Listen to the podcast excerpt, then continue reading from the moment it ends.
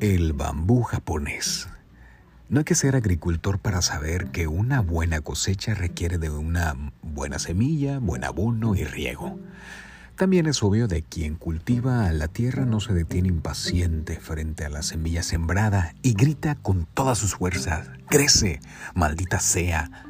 Hay algo muy curioso que sucede con el bambú y que lo transforma en no apto para impacientes. Siembras la semilla, la abonas y te ocupas de regarla constantemente. Durante los primeros meses no sucede nada apreciable.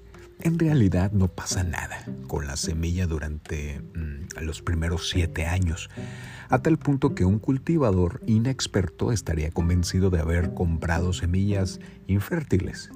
Sin embargo, durante el séptimo año, en un periodo de solo seis semanas, la planta de bambú crece más de 30 metros. ¿Tardó solo seis semanas crecer? No, la verdad es que tomó siete años y seis semanas en desarrollarse.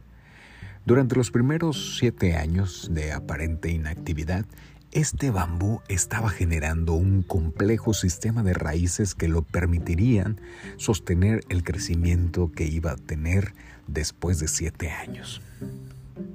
Amigos y amigas, sin embargo, en la vida, en la vida cotidiana, Muchas personas tratan de encontrar soluciones rápidas, triunfos apresurados, sin entender que el éxito es simplemente resultado del crecimiento interno y que éste requiere tiempo.